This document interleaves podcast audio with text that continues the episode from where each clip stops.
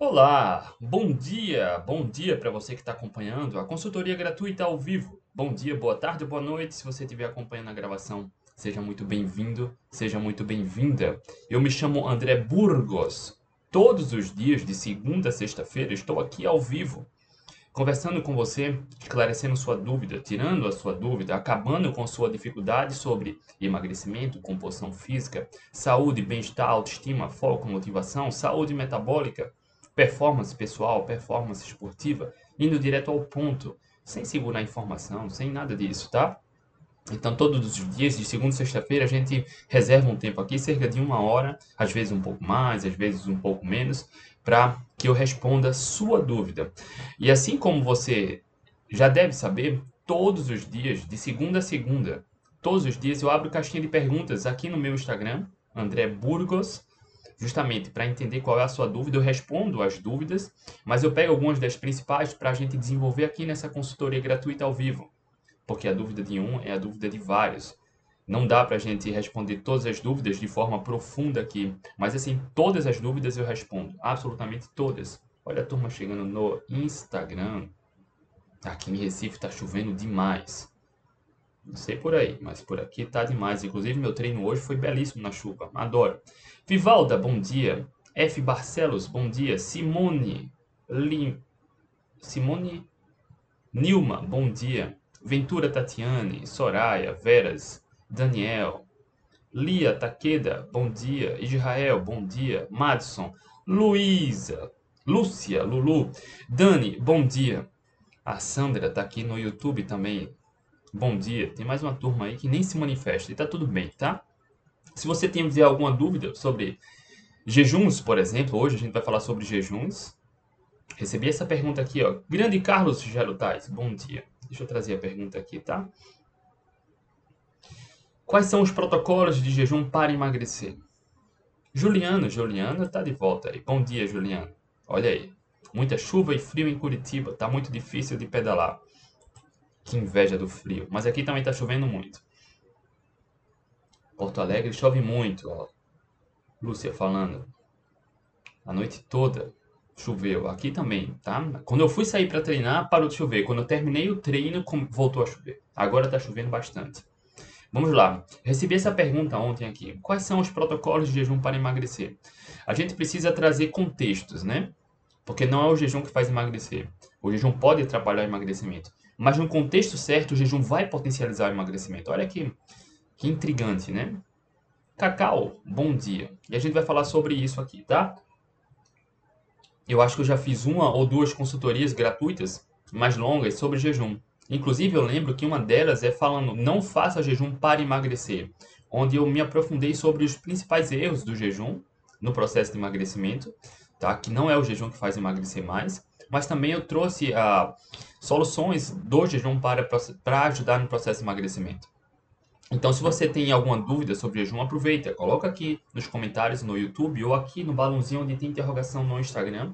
Se você conhece alguém, cara, que ou tem medo do jejum, ou fala mal do jejum, manda aqui o aviãozinho. O aviãozinho, compartilha, pega o link do YouTube, compartilha.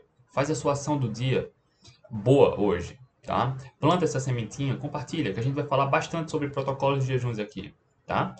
Ah, manda aqui o aviãozinho, compartilha, manda o link, compartilha. Se você conhece alguém que faz muito jejum e não emagrece, certamente erra na alimentação, porque não é o jejum que faz emagrecer mais, compartilha aqui também. Manda. Manda, tá? Manda o conteúdo. Vamos ajudar a quem precisa, da mesma forma como eu estou aqui me esforçando para tirar sua dúvida, passar conteúdo sem segurar informação para te ajudar. Se você tiver dúvidas ou como aplicar o jejum para potencializar saúde e emagrecimento, esse é o momento. Faz isso também para alguém. Ajuda quem precisa. Compartilha. E se você chegou de paraquedas aqui no Instagram, no YouTube, no podcast, aproveita para seguir, assinar o canal, tá? Assinar o podcast, tá?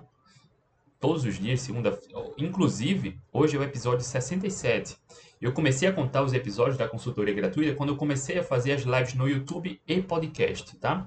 Mas aqui no Instagram, há cerca de dois anos, todos os dias tem lives. Todos os dias, de segunda a sexta-feira. Absolutamente todos os dias, segunda a sexta-feira, quase dois anos, tá? Justamente tirando as suas dúvidas. Então vamos lá, vamos começar. Tá? Alguns conceitos eu não vou me aprofundar, porque já tem muito conteúdo em outras consultorias onde eu falo sobre jejum. Inclusive, provavelmente ainda está disponível, tá? Aqui no YouTube e no podcast. No Instagram também, mas no Instagram é mais difícil você voltar no timeline, é muito conteúdo, não tem campo de busca, não dá para você assistir, dar pausa e depois voltar. No YouTube e podcast é bem mais simples isso. Então eu sempre recomendo no YouTube podcast, tá? Vamos lá. Uh, alguns conceitos eu não vou me aprofundar, mas a gente vai pincelar aqui para quem está chegando a cair de paraquedas e que quer entender mais. Ponto 1. Um, não faça jejum para emagrecer. Deixar claro isso, tá? Grande Ricardo, bom dia. Não faça jejum para emagrecer. Entenda, eu estou sendo literal. Não utilize a prática do jejum para emagrecer, porque o emagrecimento é sobre a qualidade do que se come. Que isso vire um mantra. Para emagrecer, preciso comer comida de verdade. Vira um mantra, repete comigo. Para emagrecer, preciso comer comida de verdade. Para emagrecer, preciso comer comida de verdade. Não precisa nem jejuar. No contexto certo, com comida de verdade, o jejum vai potencializar. O principal erro que eu vejo do jejum, para quem não consegue fazer jejum ou para quem não emagrece fazendo jejum, praticando jejum, é porque se alimenta errado. Entende? Se você pratica o jejum ou conhece alguém que faz muito jejum e não emagrece, a alimentação é que precisa de ajuste, não é o jejum. Entenda. E que isso fique muito claro. De novo, para emagrecer, preciso comer comida de verdade. Para emagrecer, preciso comer comida de verdade. Esse é o mantra. André, então, ah, eu não preciso jejuar para emagrecer? Não, não precisa. Mas, com comida de verdade na base da alimentação, tendo atenção ao aporte proteico, cara, o jejum vai potencializar. E aí é onde entra essa consultoria aqui para você tá? Onde vai te ajudar. Lá nos meus programas tem diversos protocolos onde os alunos têm acesso, inclusive com gráficos, com horários, bem simples. Mas aqui eu vou trazer os conceitos para você, tá? Para você não ficar sem informação. Quando a gente fala em jejum, eu não vou entrar em conceitos de forma profunda, mas a gente tem dois principais tipos de jejum: o jejum calórico e o jejum metabólico. O jejum por si só já é, é, é, é, sabido, né? É quando há abstenção voluntária no consumo de alimentos. Ou seja, você escolhe não comer. Ponto. Você escolhe não consumir calorias. É isso. Isso é o jejum. É quando você escolhe não comer calorias. Os benefícios são inúmeros. É, tem prêmio Nobel sobre o jejum, não se discute. São, cara, é incontável a quantidade de benefícios. Incontável. Odete, bom dia. Jeane, bom dia. É incontável, tá? Mas ah, os benefícios do jejum são tão grandes que há numerosos estudos tentando imitar os benefícios do jejum também estão crescentes. Tá? Então a gente sabe que existem estratégias que imitam os benefícios metabólicos do jejum. Então existe o jejum metabólico e o jejum calórico. O jejum calórico é o jejum tradicional, onde não há o consumo de calorias. Teresa, bom dia.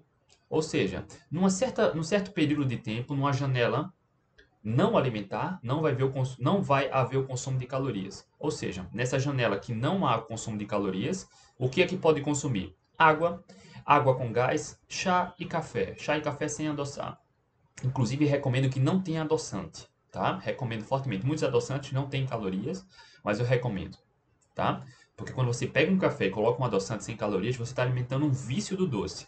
A questão comportamental é que vai atrapalhar. Entenda, para começar a jejuar, o primeiro passo é limpar a alimentação. Você que já está aqui já sabe. Você que é meu aluno e minha aluna já sabe. Eu não preciso estar repetindo isso. Quando você limpa a alimentação, a saciedade aumenta e aí começam os protocolos de jejum, tá? Então, existem dois principais ah, tipos de jejum. O jejum calórico e o jejum metabólico. O jejum calórico, esse que a gente vai falar com maior profundidade aqui hoje, é quando não há o consumo de calorias. O jejum metabólico há o consumo de calorias, mas pouco e calorias de comida de verdade que não vão ter impactos na glicemia e na insulina. Ou seja, você vai comer algumas calorias mais proteicas, por exemplo, ovo, ovo cozido, ou um ovo mexido, um pouquinho, pode ser na manteiga, no óleo de coco, pode ser um café com óleo de coco, um café com manteiga, café com MCT, entende? Vai ter um pouquinho de calorias ali da gordura nesse caso. Uh, pode haver o consumo, uh, enfim, desses caldo de ossos, tá? Que tem pouquinha caloria, mas tem muito nutriente. Então, o jejum metabólico é isso. E num certo período de tempo, vai haver um pequeno consumo de calorias, que, eu vou falar já já sobre isso, também imita os benefícios do jejum calórico. Esse se chama jejum metabólico, tá? Quando a gente fala em jejum, a gente está falando em uma janela onde não há o consumo de calorias. Então a gente vai se aprofundar aqui, na maior parte do tempo, sobre o jejum calórico, onde não há o consumo de calorias. Logo, no jejum calórico, o que é que pode consumir? Água, água com gás, chá e café sem adoçar. Ah, André, eu coloco umas gotinhas de limão. Olha, gotinhas de limão tem calorias, logo não entra. Vamos ser bem, bem ranzinza nisso. Ah, André, eu coloco um pouquinho de. Cara, se tiver calorias, quebra o jejum. Então, o jejum calórico não tem calorias, tá? Não tenta ficar procurando atalho, truquezinho. Cara, jejum calórico não tem calorias.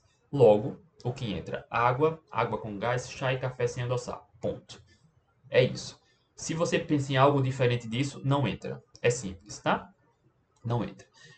E aí a gente entra em protocolos.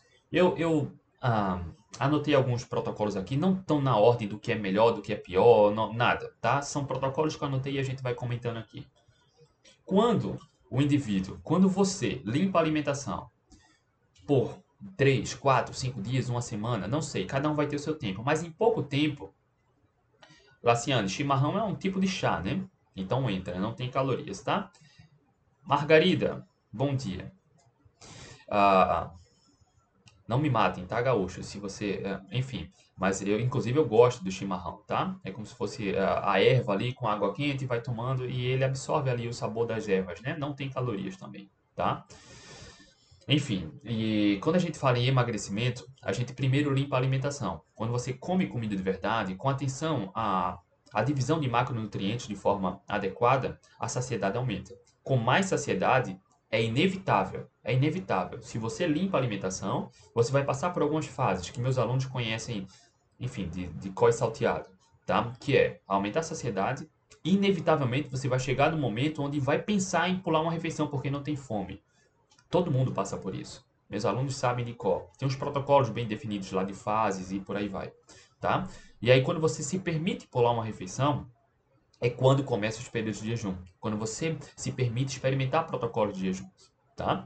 Você não começa jejuando para emagrecer. Não cometa esse erro, porque o jejum não é para emagrecer, tá? Não cometa esse erro, pelo amor de Deus. Tá? Isso pode causar trauma, você começa a falar coisa errada, como eu tenho um parente na família que fala isso, né?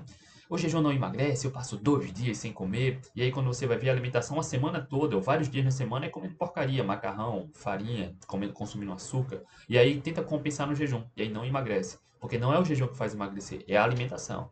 Não precisa nem jejuar. Mas quando você limpa a alimentação, aumenta a saciedade, equilíbrio metabólico, equilíbrio hormonal, o jejum vai potencializar, tá? E aí entendendo isso, quando você, por exemplo, vamos falar em três refeições, grandes refeições, como a maioria das pessoas entendem, as convenções, café da manhã, almoço e jantar.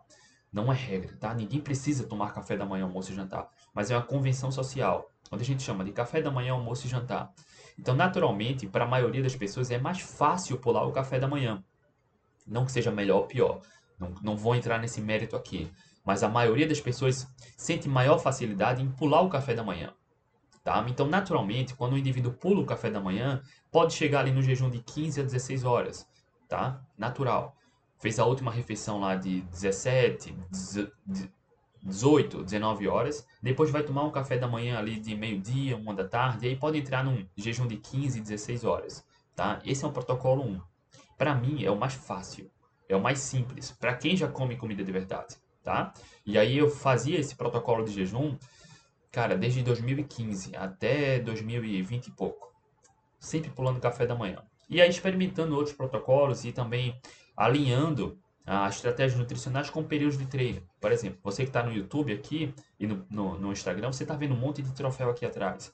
Então, em momentos, ah, certos momentos do ano, eu estava com volume alto de treinos, alto volume de intensidade com treino. Então, eu fazia mais refeições, menos jejum.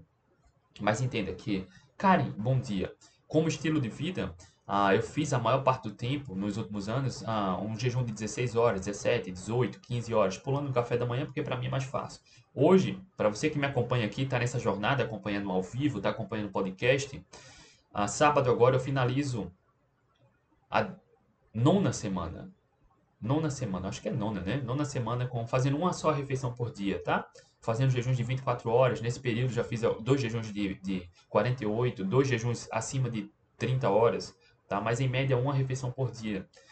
E aí eu estou fazendo isso e experimentando outras estratégias. Inclusive eu comentei sobre esses protocolos na mentoria de terça-feira para os alunos. Tá? Pois bem, pular o café da manhã é mais fácil para a maioria das pessoas. Então, quando você faz isso, já está fazendo um jejum de 16 horas, 15 horas, 17 horas, 18 horas, depende do intervalo. Um jejum, por exemplo, de 16 por 8, quer dizer que numa janela, no dia que tem 24 horas, quando você pula o café da manhã, só contando as horas aí, você vai ver que pode chegar no 16 horas de jejum e 8 horas na janela alimentar. É bom para emagrecimento? O que é bom para emagrecimento é comer comida de verdade. Mas quando você tem um intervalo como esse, de 16 horas, comendo comida de verdade, vai potencializar o emagrecimento. Quanto maior o intervalo entre a última refeição e a primeira, olha só, o corpo vai ah, é, ter um, promover um equilíbrio hormonal e vai ligar um modo hormonal de queima de gordura. Tá? É simples isso. É muito simples. Quanto maior o intervalo, não, existe um, um limitezinho assim, tá? Eu vou explicar já já sobre isso. Existe um limite. Mas quanto maior o intervalo, maior a queima da gordura maior saciedade, maior queima de gordura. E aí o mais prático, mais simples é um protocolo 16 por 8. Ou seja, como esse, naturalmente. Pode, pode pular o jantar? Pode. Inclusive, alguns estudos mostram que, do ponto de vista metabólico, é até mais interessante pular o jantar. Fazer a primeira refeição mais proteica, um, um, café da manhã e um almoço e pular o jantar. E aí também pode ter esse intervalo, né? Do almoço para o café da manhã, 16 horas, 15, 17 horas. A gente não vai brigar por conta de uma horinha, né? Mas em linhas gerais, esse protocolo ajuda na queima da gordura corporal, tá? 16 horas. E nessa janela de 8 horas, então, André, em 8 horas eu posso comer à vontade. Opa lá, cuidado. Esse termo à vontade, cara, é muito perigoso, né? Muitas pessoas querem utilizar esse termo à vontade como se fosse para comer, como se não houvesse amanhã. Comer o tempo todo, para alimentar uma compulsão. E aí o problema é a questão comportamental. Na janela de 8 horas, quer dizer que em 8 horas você vai fazer as refeições no qual vai proporcionar todo o aporte de calorias e nutrientes que você precisa, tá? Se for em uma refeição, aí seria um jejum de, de 24 horas, mas em duas refeições, naturalmente, dá para fazer isso, no intervalo de 8 horas, tá?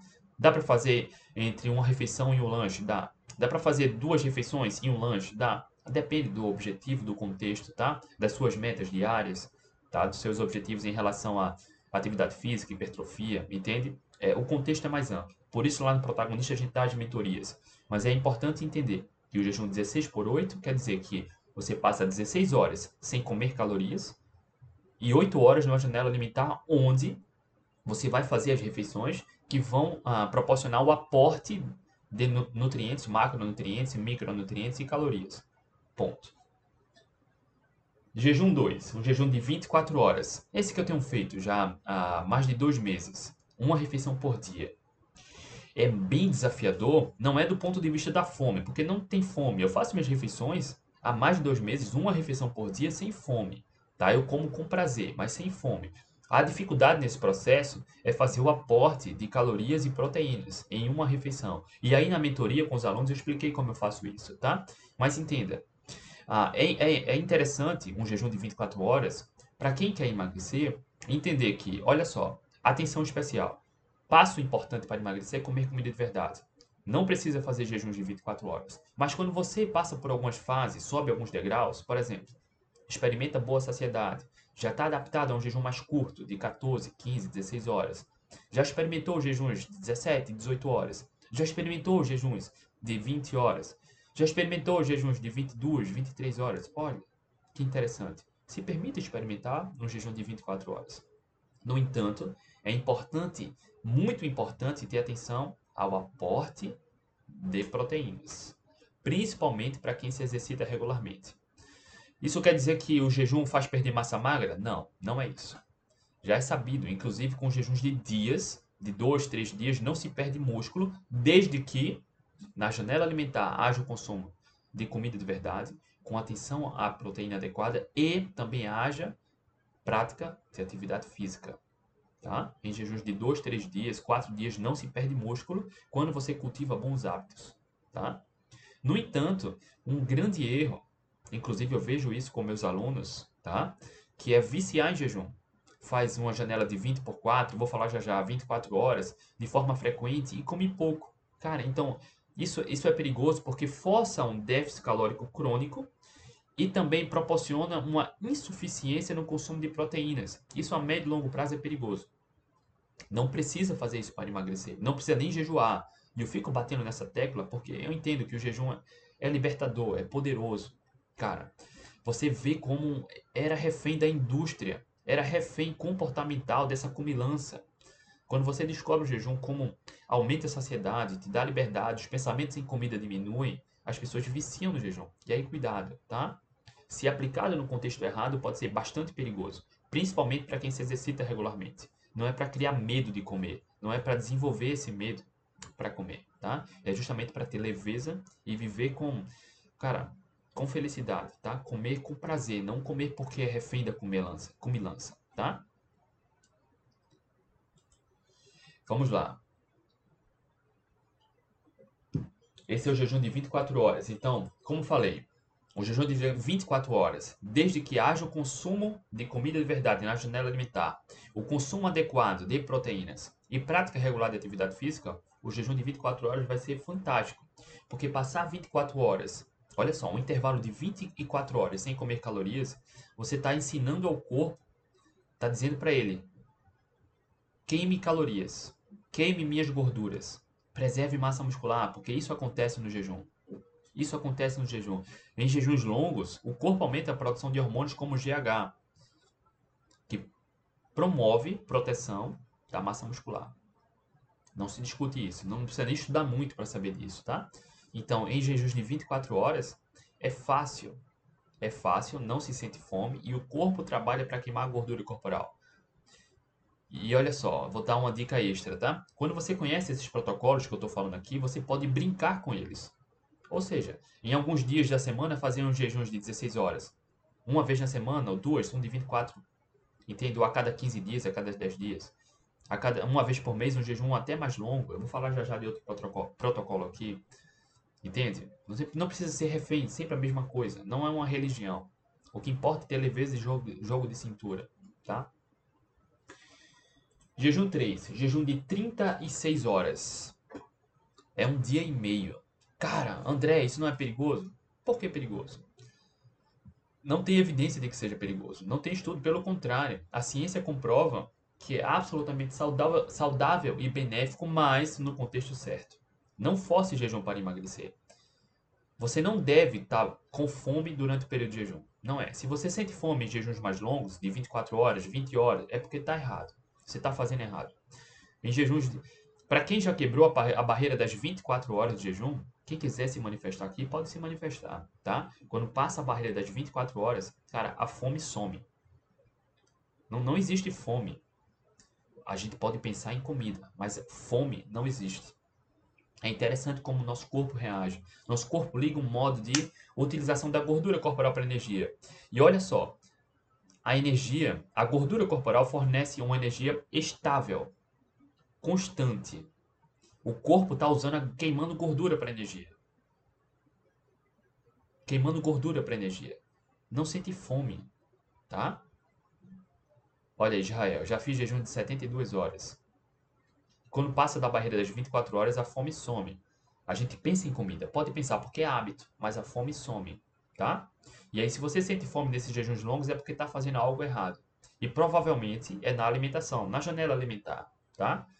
Ou pode estar tá, uh, ter um erro uh, sério na sua relação com a alimentação, autoconhecimento gestão emocional, o que eu falo muito aqui. A Vivalda, nosso mestre sempre lança nossos desafios nas mentorias semanais. Isso. A gente potencializa os resultados também utilizando esses desafios, né, Vivalda? Sempre.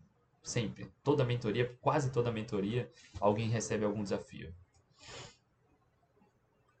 Olha aí, Alice. Alice comentou aqui no YouTube. Bom dia, jejum de 36 horas, uma vez por semana, resolveu meu problema de pressão alta. Olha só, maravilha. Inclusive ajuda, né? Não só de pressão alta, mas da, da do diabetes tipo 2. Entenda, não é o jejum que vai curar o diabetes ou hipertensão, tá? É a alimentação. Mas o jejum no contexto adequado vai ajudar. Porque as pessoas desenvolvem hipertensão e diabetes pela qualidade da alimentação. Então, só melhorar a alimentação sem jejum já vai resolver. Com jejum vai acelerar o processo, vai potencializar. Tá? Vamos lá. Jejuns de 36 horas. Mesmo conceito do jejum de 24 horas. é uma escadinha, tá? Se acostume primeiro com comida de verdade, tenha um bom trabalho de gestão emocional e autoconhecimento, experimente, ah, se habitue a protocolos de jejuns de 12, 14, 16, 18 horas, depois 20, depois 22, 23, 24 horas, e aí experimente o jejum acima de 24 horas, tá? Experimente. Mas é uma escada. Não, não, não vá para um jejum de 36 horas, eu não recomendo para ninguém, tá? Se não tiver acostumado, já feito algumas vezes um de 24, por exemplo. Não faça um de 24 se você não tiver feito algumas vezes de 20 horas, pelo menos. Entende? É uma escada. Não vá de forma radical passar um dia e meio sem comer. Vai ter algum risco, André? Depende. Depende. Para quem tem resistência insulínica, pode ter hipoglicemia de rebote, pode ter, pode despertar gatilhos compulsivos se não tiver uma boa relação com a alimentação, tá? Ah, o jejum, ele inclusive ajuda nesse controle alimentar, nesse reduz transtornos compulsivos desde que na janela alimentar o consumo de comida de verdade. Percebe que o pré-requisito do jejum é sempre comer comida de verdade? Sempre. Sempre. Tá? Não força jejum. É, é uma escadinha. Tá? É, é igual a corrida. Não sei se todo mundo aqui corre ou já correu, mas, por exemplo, uma maratona são 42 quilômetros. Ninguém começa a correr numa maratona. Cara, quando eu comecei a correr, quando eu estava obeso lá em 2013, eu não conseguia correr um quilômetro. Uma maratona são 42. Eu já corri, eu perdi um pouco os cálculos aí, mas cerca de 17, 18 maratonas. Corri algumas ultramaratonas. Corri mara, uma outra maratona. Eu venci os 100 km do frio. São 100 km de corrida. Mas quando eu comecei a correr em 2013, eu não conseguia correr um quilômetro direto. E é um processo gradativo.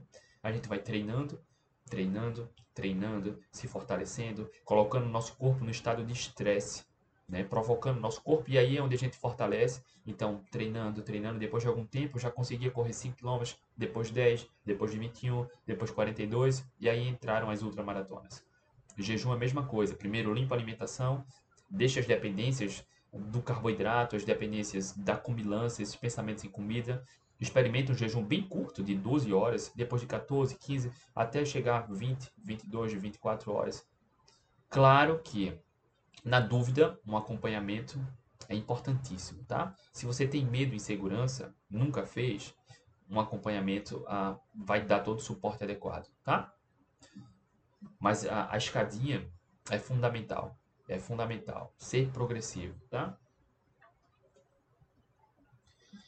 Jejum de 36 horas. Vamos lá, um outro jejum, um jejum noturno. Esse é o mais básico, o mais simples, né? O que a gente fala sempre. Quando perguntam, jejum intermitente, cara, primeiro, vamos alinhar. Qual é o conceito do jejum intermitente? É passar um período sem comer.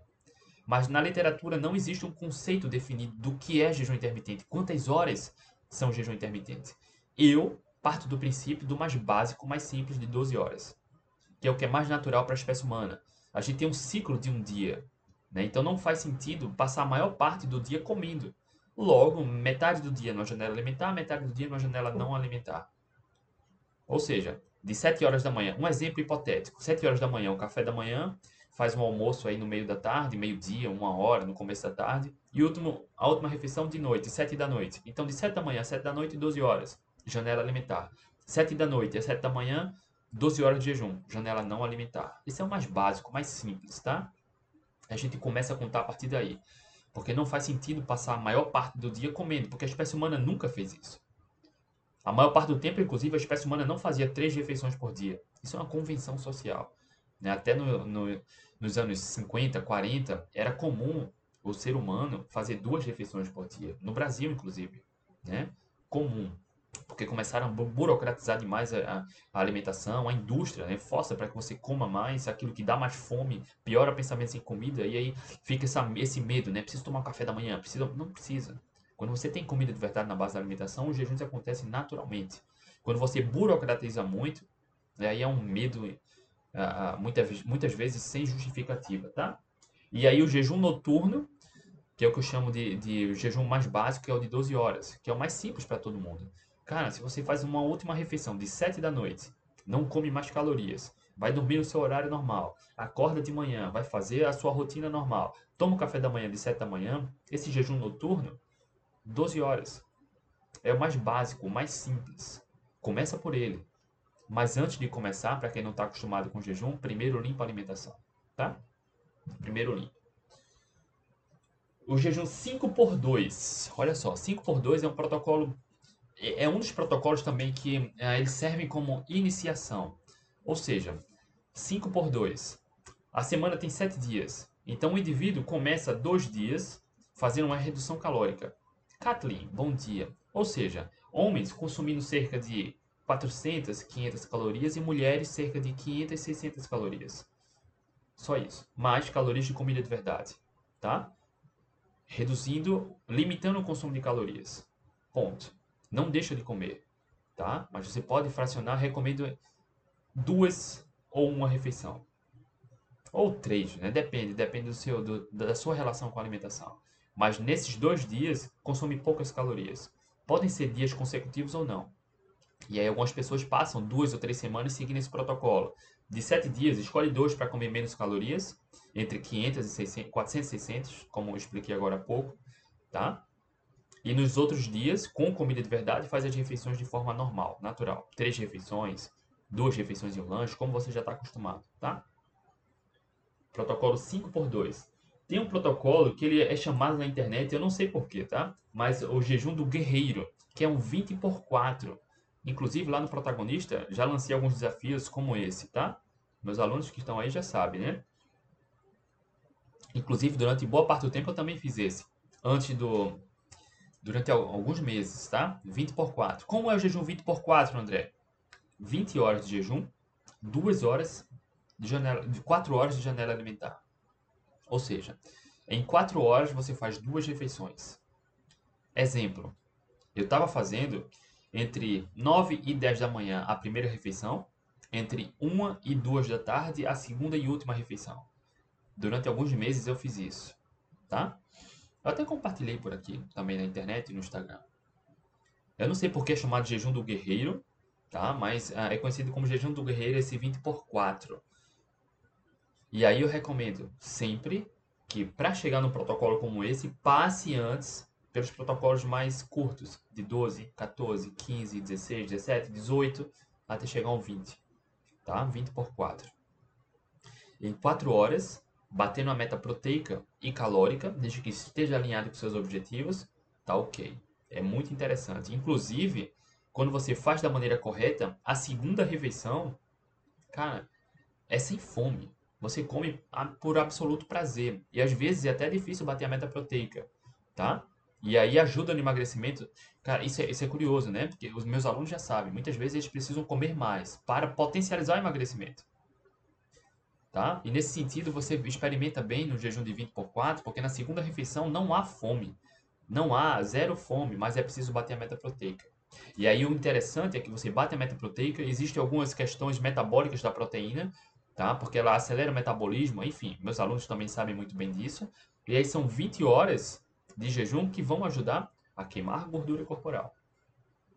É interessante. O jejum 7 é um jejum prolongado. Esse jejum prolongado são jejuns de 48 horas para cima, tá? 48, 60, 72, tá? Então são jejuns de 2, 3, 4, 5 dias. A gente não trabalha com esse jejum porque, enfim, em linhas gerais, ele é mais empregado no contexto uh, terapêutico, tá? Para quem tem alguma questão terapêutica, médicos aplicam esses jejuns no contexto adequado, tá? Uh, grandes profissionais no mundo afora que se baseiam na melhor ciência recomendam um jejum como esse, de 3 a 5 dias, por exemplo, duas vezes por ano, tá? de duas a quatro vezes por ano, uma vez a cada estação. Mas perceba que para jejuns mais longos como esse, é preciso ter comida de verdade na base da alimentação e atividade física de forma regular. Ponto. E claro, paralelo a isso, um bom trabalho de autoconhecimento e gestão emocional. Porque não adianta passar 3, 4, 5 dias sem comer calorias se você não tem uma boa relação com o alimento. Se você não tem autocompaixão. Não, não entende e respeita e aceita seus sentimentos com a alimentação e não sabe lidar com isso, não faz sentido, tá? Então, em linhas gerais, como estilo de vida, jejuns regulares, como esses que eu estou falando, de 16, 18, 20, 24 horas, são, cara, absolutamente naturais. Absolutamente naturais. Para quem quer emagrecer, no contexto certo, esses protocolos vão ajudar. Muito. Muito, tá? Muito. Vamos lá. E o último protocolo de jejum, que é o protocolo 8, é o 14 por 10. Ou seja, simples, né? 14 horas de jejum, 10 horas na janela alimentar. E essas 10 horas 10 horas podem ser duas refeições, ou três refeições, ou duas refeições e um lanche. Mas entenda, não é usar essa janela alimentar para comer como se não houvesse amanhã. Se você não consegue se controlar, procure ajuda. Porque não é o jejum que faz emagrecer mais. E nem jejue para poder alimentar uma compulsão, um comportamento inadequado. Não sabe como resolver, procure ajuda. Não consegue se controlar, procure ajuda. Come escondido, sempre além da saciedade, procure ajuda. Tá? Mas o primeiro passo é esse jejum noturno, né, que é o de 12 horas, em média. O segundo passo é chegar a um 14 por 10. É muito simples. É muito simples, tá? É muito simples. Para quem já tem comida de verdade na base da alimentação, sabe do que eu estou falando. E aí, quando você aumenta a saciedade, cara, jejuns de 14, 15 horas, 16 horas são corriqueiros. Eles funcionam como estilo de vida. André, por quanto tempo eu posso fazer esses jejuns? É para a vida. Nossos avós, nossos bisavós que viviam 80, 90, 100, 110 anos, faziam duas refeições por dia. Hoje, as pessoas estão cada vez mais gordas e doentes, comendo 6, 7, 8, 9, 10 vezes por dia, entre refeições e lanches. Percebe? Os povos caçadores-coletores não fazem café da manhã, almoço e jantar. Eu não falo de nossos antepassados, eu falo da atualidade. Raramente fazem três refeições. Em média são duas refeições. Não tem diabetes, não tem hipertensão, não tem gordura no fígado, não tem compulsão, não tem transtornos de ansiedade, não tem doenças tumorais. Tá? Então, o primeiro passo é limpar a alimentação, comida de verdade. Segundo passo é ter uma boa relação com a alimentação, gestão emocional, autoconhecimento. O terceiro passo é justamente experimentar esses protocolos naturais. Em duas refeições, é muito fácil bater a meta proteica e calórica. Entenda, quando eu falo em meta, você precisa ter clareza da sua meta. É emagrecimento ou hipertrofia? Ou é manutenção do peso? Ponto. Ah, só aí eu falei três metas. Existem outras, tá? Mas quando você entende que a sua meta ou é emagrecimento, ou é manutenção do peso, ou é hipertrofia, a, a, a forma que você conduz o jejum é diferente. É bem diferente. É possível ter emagrecimento, hipertrofia e manutenção do peso fazendo jejuns, mas são protocolos diferentes. A alimentação também é diferente. Tá? Nesse contexto, se o objetivo for emagrecer, esses jejuns, no contexto adequado, vão ajudar. Mas atenção às estratégias e a forma como você conduz a alimentação na janela alimentar. Porque não é o jejum que faz emagrecer mais. Ele vai ajudar no emagrecimento quando a estratégia nutricional está alinhada com seus objetivos. Quando você faz isso, maravilha, o jejum vai dar um gás enorme, vai potencializar o emagrecimento, potencializar a queima da gordura corporal, potencializar a saúde metabólica, assim como a Alice comentou aqui no, no YouTube, vai potencializar a saúde metabólica. Ou seja, para quem tem doenças metabólicas que estão relacionadas à má alimentação, como hipertensão, diabetes, gordura no fígado, ovários policísticos, o jejum vai ajudar, porque ele ajuda a normalizar os níveis de glicose e insulina.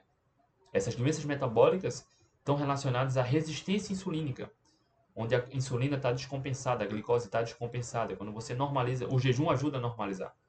A alimentação é o principal, mas quando você melhora a alimentação, entende os protocolos de jejuns e aplica na forma correta, isso vai potencializar. Tá? A ciência documenta muito bem isso. André, eu não vou perder massa magra com jejum? Não, não vai, se fizer correto. Se se exercitar regularmente, se na janela alimentar tiver o consumo adequado de proteínas, de calorias, o jejum não vai queimar músculo. Inclusive tem jejuns de dias, de dois, três dias, que mostram que não queima músculo. Porque em jejuns de dias, o corpo aumenta a produção de GH, o hormônio do crescimento que está diretamente ligado à manutenção da massa muscular, acelera o metabolismo, aumenta a produção de adrenalina, por exemplo, que acelera a queima da gordura corporal. Então o corpo usa mais a gordura, produz hormônios que protegem o músculo, pronto. E se você se exercitar em jejum, em 2, 3, 4 dias, você está estimulando a musculatura. Ou seja, você está dizendo para o seu corpo que ah, esse, essa provo provocar esse estresse na musculatura, você está dizendo que está utilizando o, o músculo. O corpo não vai queimar aquilo que é importante para você. Você não utiliza gordura. Então o corpo vai queimar a gordura para energia, preservando a massa muscular. Por isso também é tão importante se exercitar, mesmo em períodos de jejum. Tá? Porque você está dizendo para o seu corpo, para o seu metabolismo, a, a musculatura é algo nobre. A gente precisa de músculo. Todo mundo precisa de músculo. Quando você se exercita em jejum, você está dizendo: olha, corpo, olha, metabolismo, eu estou utilizando músculo.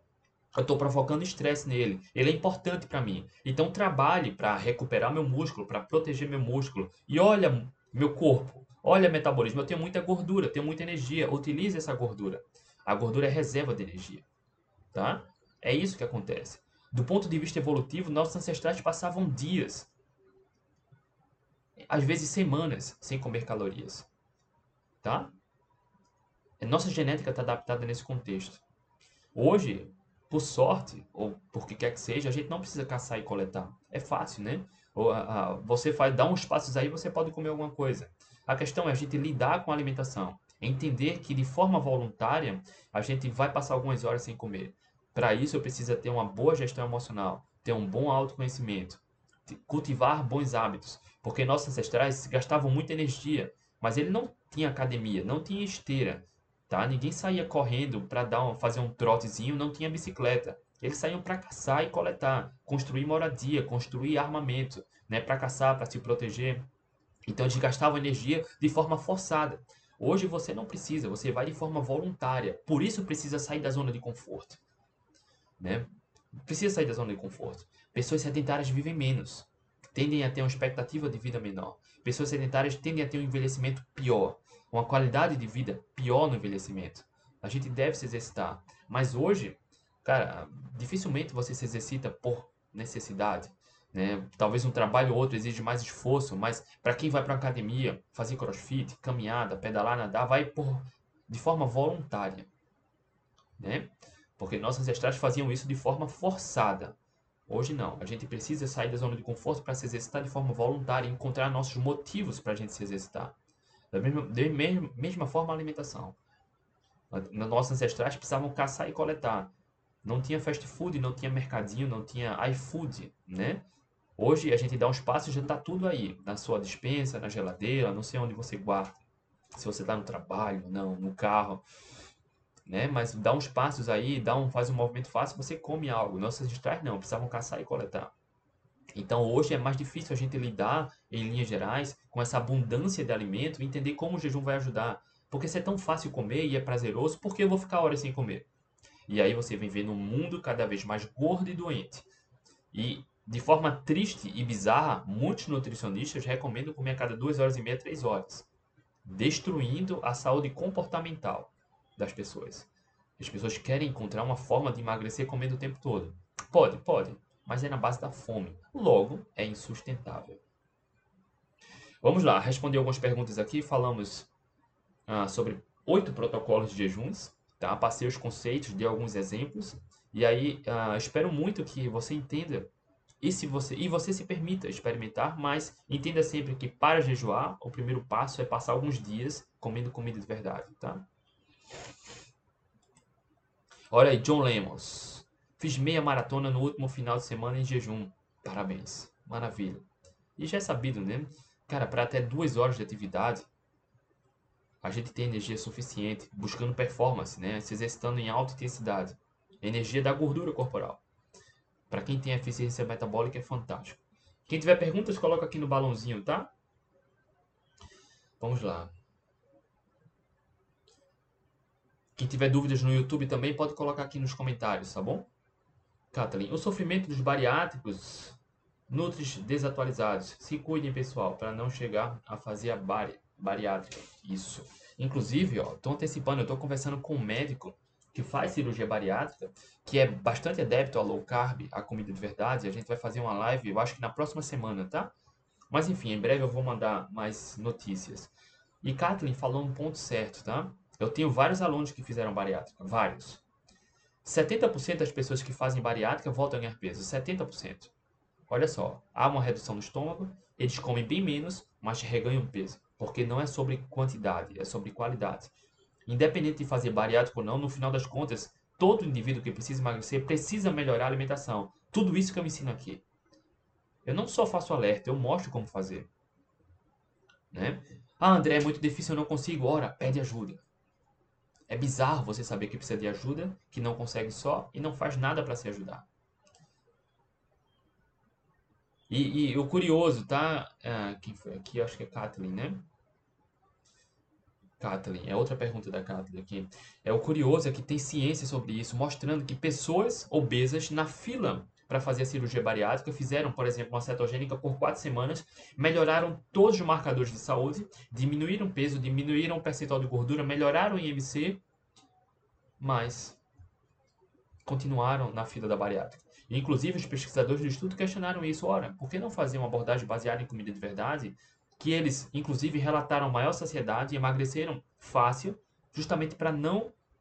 Por que não continua para não evitar? Inclusive, olha aí o comentário da Lúcia. Lúcia é aluna do protagonista, acho que faz um mês mais ou menos que ela entrou, três semanas. Ô, André, sou bariátrica e não faria se soubesse o que sei hoje. Tá tudo bem, Lúcia. Para algumas pessoas, cara, a bariátrica vai ser a solução. Mas no final das contas, independente da bariátrica ou não, vai precisar fazer o que a gente faz, né, Lúcia? Lá no protagonista. Trabalhar com profundidade, autoconhecimento, gestão emocional e alimentação. Tá? Assim como a Lúcia, tem outros alunos lá que fizeram bariátrica também, tá? E, e, por conta de várias questões, tiveram uma certa dificuldade de controlar o peso. Tá tudo bem, isso acontece. Mas no final das contas, cara, fazendo bariátrica ou não, vai ser preciso Trabalhar autoconhecimento, gestão emocional e melhorar a alimentação. E de novo, André, eu não consigo. Pede ajuda. É bizarro você saber que precisa de ajuda e não se ajuda, não pede ajuda. Vamos lá, passando aqui. Eu tirei a, o comentário da Kathleen, deixa eu ver se eu acho aqui. acabei tirando sem, sem. Impressionante como as diretrizes dos núcleos bariátricos não se falam em reposição de sais minerais. E é preciso, né? É preciso, bastante. Não só sais minerais, né? Mas fazer ah, algumas suplementações. Jejum de 24 horas tem o mesmo benefício do de 36? Olha só, é, é complicado a gente comparar assim. Né? O que a gente sabe, quando você coloca protocolo de jejuns na sua rotina, cara, é, acredito, é claro que jejuns de 3 dias, 4 dias vão ser, entre aspas, vão ter um potencial maior do que um jejum de 24 horas. Mas, cara, será que é preciso fazer um jejum de 3 dias, 4 dias? Depende dos seus objetivos, depende do contexto, depende da sua relação com a alimentação, depende da sua saúde metabólica, depende da sua eficiência metabólica, depende de várias coisas. Tá? Ah, os jejuns, quando falam da autofagia, são jejuns mais longos, tá? Ah, o que tem prêmio Nobel são jejuns de dias. Mas a partir de 24 horas, o corpo, dependendo da saúde metabólica, já começa a promover a autofagia.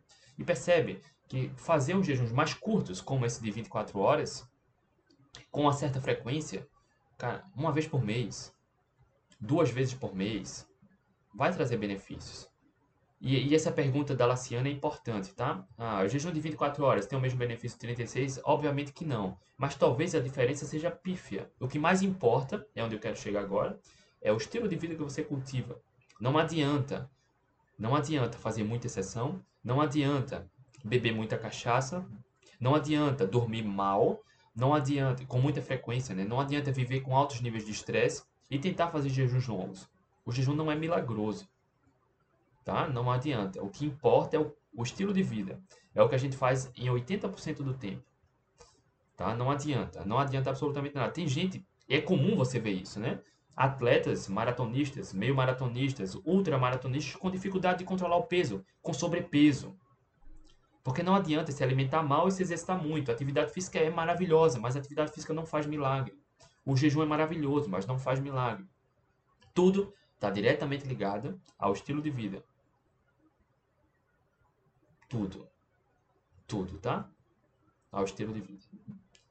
Olha, Marina, bom dia. Consigo ajuda no protagonista se eu tenho problemas de compulsão? Marina, eu falei um pouco sobre compulsão ontem. E eu tenho uma aluna, a Isadora, que ela controlou completamente a ansiedade e a compulsão lá no protagonista, tá? Ah, mas não é só o protagonista. Tem as mentorias que a gente dá toda semana para fazer o acompanhamento e passar essas estratégias que ajudam. Lá no protagonista tem a aula onde eu falo sobre o papel da alimentação no controle da ansiedade e compulsão. É preciso entender os gatilhos, a sua relação com a alimentação e desenvolver algumas estratégias que vão ajudar nesse controle, tá? na questão emocional e na qualidade da alimentação. No entanto, Marina, existem diferenças na questão da compulsão, tá? Ontem eu falei sobre isso, mas eu vou falar novamente aqui. Existem, o, existe o descontrole alimentar. Eu acredito que todo mundo aqui já passou por isso, de comer além da saciedade. Terminou, terminou uma refeição, tá bem saciado, mas ainda come mais, come uma sobremesa. E, e as pessoas acabam chamando isso de compulsão. Isso não é compulsão. Isso é um descontrole alimentar. E é facilmente resolvido. Lá no protagonista, cara, a gente fala bastante sobre isso. Mas a, a compulsão, de fato, a compulsão no qual dessa minha aluna que eu falei, a Isadora, por exemplo, na live que eu fiz com ela, inclusive está aqui no Instagram, uh, ela comia comida congelada, ela chegou a comer comida estragada. Esse tipo de compulsão precisa de um acompanhamento médico, psiquiátrico, psicólogo, uma equipe multidisciplinar, entende? Isso é compulsão. As pessoas comem, algumas pessoas comem comida crua, tipo feijão cru, arroz cru. Isso precisa de um acompanhamento. Isso lá, cara, precisa de um, de um profissional, um psiquiatra, por exemplo, entende? No entanto, o protagonista vai ajudar muito a você ter um, um estratégias que vão te fortalecer de dentro para fora. A gente ajuda nisso, a gente faz acompanhamento. Só em você estar na comunidade, nas mentorias, isso por si só já cria um ambiente favorável. Ter as mentorias, ter a comunidade, isso por si só te dá um ponto de apoio, um ponto de acolhimento. Você ter para onde recorrer, ter onde pedir ajuda, entende? Vai ajudar muito. Você entender como a alimentação vai ajudar. Lá no protagonista tem várias ferramentas. Tem um, tem um, um protocolo de 12 semanas com uma ferramenta para trabalhar por semana para desenvolver autoconhecimento ter uma boa relação com a alimentação. É bem completo. É bem completo, tá? Então, por si só, não é o protagonista que vai resolver, porque é, tem níveis de compulsão, entende? Mas só pelo fato de você entender como a alimentação vai ajudar, entender ferramentas para aplicar, para ajudar na questão compulsiva, na questão emocional, ter a comunidade, as mentorias, cara, isso por si só já te dá um arsenal né, de ferramentas que vão te ajudar no sucesso a longo prazo, médio e longo prazo. Inclusive, eu fiz uma live com, com, a, com essa aluna Isadora e ela, emocionada, falou: Cara, quando eu passava pela Páscoa, eu comia muito chocolate e pela primeira vez eu passei por uma Páscoa, acho que a live a gente fez ano passado, e ela falou que não comeu chocolate e não sentiu fome. Ela teve controle absoluto. Enfim, é preciso entender os gatilhos e como aplicar essas ferramentas para ter um controle maior na questão compulsiva, tá? Marina, o link do protagonista está aqui na minha bio do Instagram.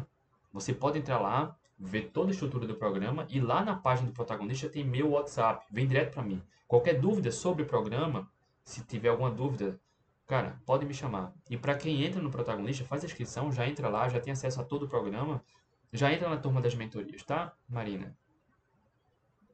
Robles Coelas, bom dia. Deixa eu passar aqui, ver se tem mais alguma pergunta. Léo Ribeiro, trainer, qual o impacto da low carb e do jejum no desempenho de 5 km, 20 minutos aproximadamente? Nenhum. na verdade, vai ajudar na eficiência metabólica. Tem um estudo, inclusive, Léo, com corredores de 5 km, que eles seguiram um protocolo tradicional com muito carboidrato, logo se torna dependente do carboidrato, e esses mesmo, mesmos atletas que corriam 5 km justamente para 20, 20 minutos, se não me engano, 22 minutos, eles passaram uma, duas semanas de descanso, depois seguiram o protocolo da cetogênica. O que foi que aconteceu? Não teve queda do rendimento e eles otimizaram a capacidade de usar gordura corporal para energia mesmo em 100 km, que é uma intensidade muito alta. Né? Eles diminuíram a utilização do glicogênio muscular e aumentaram a utilização da gordura corporal em provas de 5 km. 5 km é intenso, né? se corre 5 km numa intensidade muito alta, coisa que não se corre em 10, 21 ou 42. Quanto maior a distância, mais a gente vai diminuindo a intensidade para poder sustentar um ritmo forte para a distância, para conquistar uma performance uh, uh, pontual. Por exemplo, o Zayn Bolt, né, recordista mundial dos 100 metros, ele não consegue sustentar aquela velocidade, não conseguiria para 5 km. Entende? Então, quanto maior a distância, a intensidade vai diminuindo.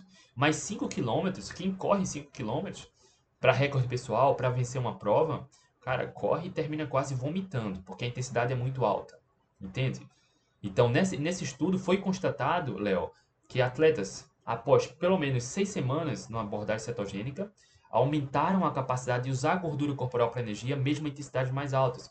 O que a gente sabe no, na fisiologia do exercício, que quanto maior a intensidade, mais o corpo, corpo requisita o glicogênio.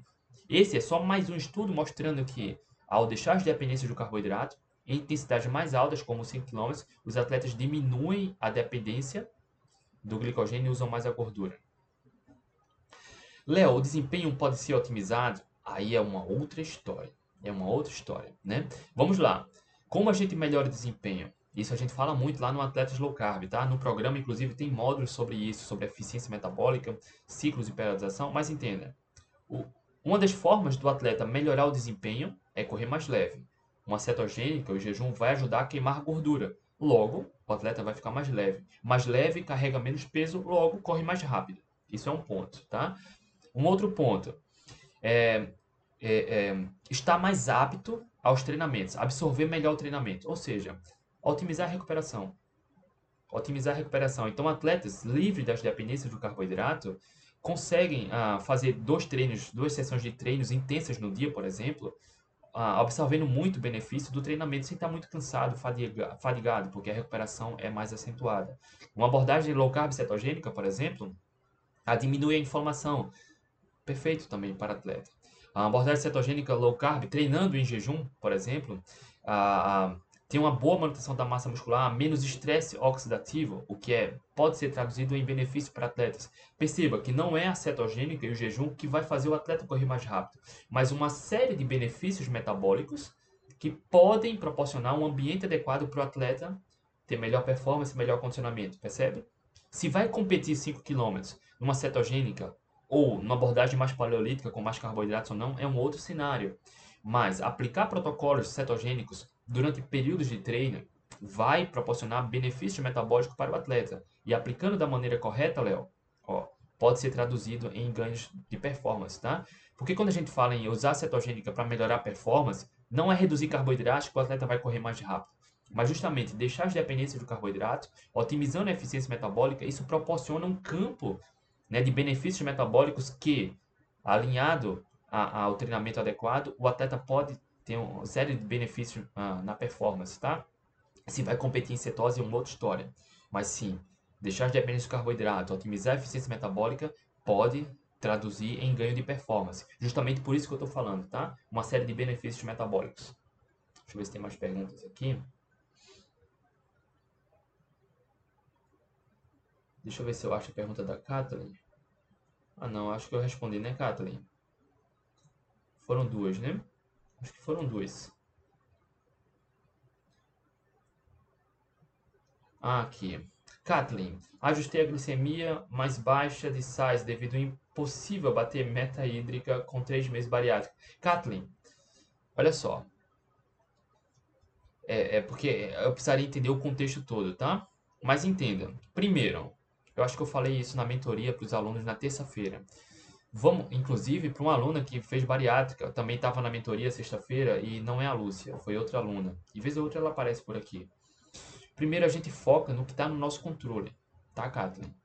Para normalizar a glicemia, para aumentar a saciedade, para ter uma boa manutenção do peso corporal, é preciso melhorar a alimentação. Fato.